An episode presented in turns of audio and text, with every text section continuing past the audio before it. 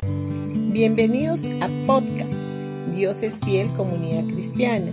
Los invitamos a escuchar el mensaje de hoy.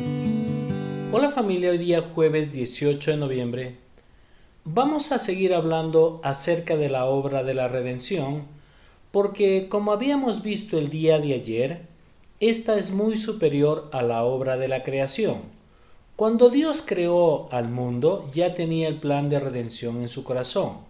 Es más, su mismo nombre Yahvé nos habla de salvación. Si observamos cada una de las letras hebreas que componen su nombre y tuviéramos en cuenta el significado de las mismas, veríamos descrito el plan de salvación por medio de su Hijo Jesucristo, ya que en el libro de Génesis encontramos el principio de la redención cuando Adán y Eva pecaron, intentaron esconderse de la presencia de Dios cubriéndose con hojas de higuera. Ahora, el ser humano no puede cubrir su pecado. En aquel momento Dios mismo Viendo la condición del ser humano, mostró su gracia haciéndoles túnicas de pieles para cubrirlos, lo que dice en Génesis 3:21. Para poder hacer esto, fue necesario sacrificar un animal y su sangre tuvo que ser derramada. Este animal estaba representando simbólicamente la muerte de Cristo en la cruz. La solución para el problema del pecado es la sangre de Jesús derramada en su perfecta obra de la cruz a nuestro favor. La Biblia dice que Jesús es el Cordero de Dios que fue inmolado desde la fundación del mundo, lo que dice en Apocalipsis 3.8.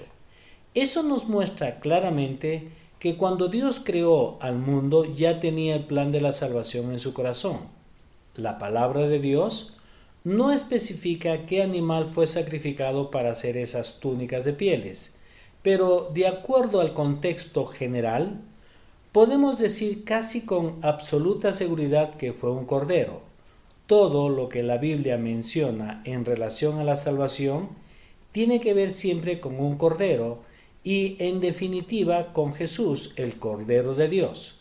En Génesis capítulo 4, la Biblia describe la situación cuando Caín mató a su hermano Abel antes que él cometiera ese hecho tan desagradable, Dios le dice lo siguiente en Génesis capítulo 4 versículo 7.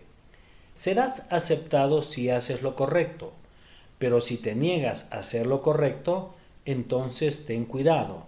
El pecado está a la puerta, al acecho y ansioso por controlarte, pero tú debes dominarlo y ser su amo. En otra traducción de la Biblia textual, expresa lo siguiente.